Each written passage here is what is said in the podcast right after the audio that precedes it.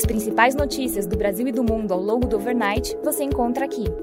Este é o Direto ao Ponto com Felipe Sichel, um podcast do Banco Modal. Bom dia e bem-vindos ao Direto ao Ponto. Hoje é quinta-feira, dia 8 de setembro, e estes são os principais destaques esta manhã. Começando pelo Brasil, o noticiário local foca na cobertura das manifestações de ontem e suas repercussões. Segundo nossos parceiros da agência BAF, o clima de euforia tomou conta dos aliados do presidente Bolsonaro. A avaliação da equipe de campanha de ministros é que o dia foi sucesso total.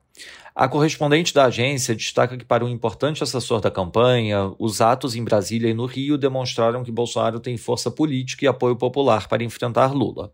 Divulgaremos ao longo do dia mais informações sobre a repercussão política dos atos.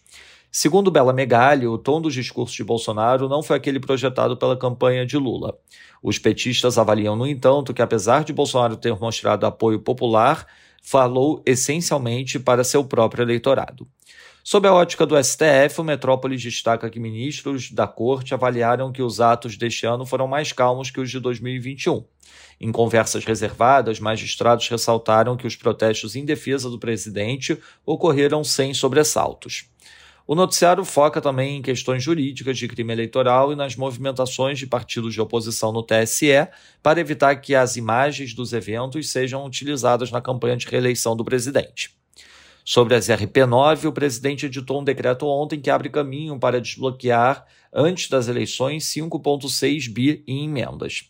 A manobra orçamentária torna inócuas as negociações de Rodrigo Pacheco em torno de duas MPs que adiam o pagamento de despesas vinculadas à cultura, ciência e tecnologia. Passando para o setor internacional, no Reino Unido, segundo o Telegraph, o governo deverá reduzir as limitações a fracking hoje. Na Alemanha, o Instituto IFW reduz a projeção de PIB de 2022 de 2,1% para 1,4% e vê PIB de menos 0,7% em 2023. A inflação deverá subir de 8% este ano para 8,7% ano que vem, ante expectativa de queda para 4,2% anteriormente.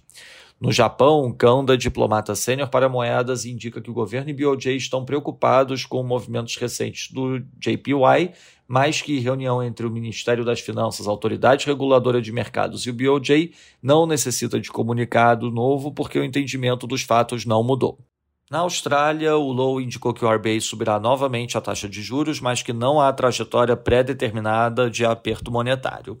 Na China, cidade de 21 milhões de habitantes, Chengdu estendeu o seu lockdown.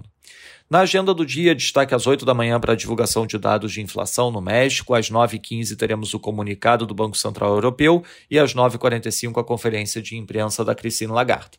Às 10h10 da manhã teremos uma aparição do Jerome Powell do Fed e ao longo do overnight a divulgação dos dados de inflação na China. Nos mercados, o dólar index enfraquece 0,16%, o peso mexicano desvaloriza 0,17%, enquanto o rand sul-africano desvaloriza 0,76%.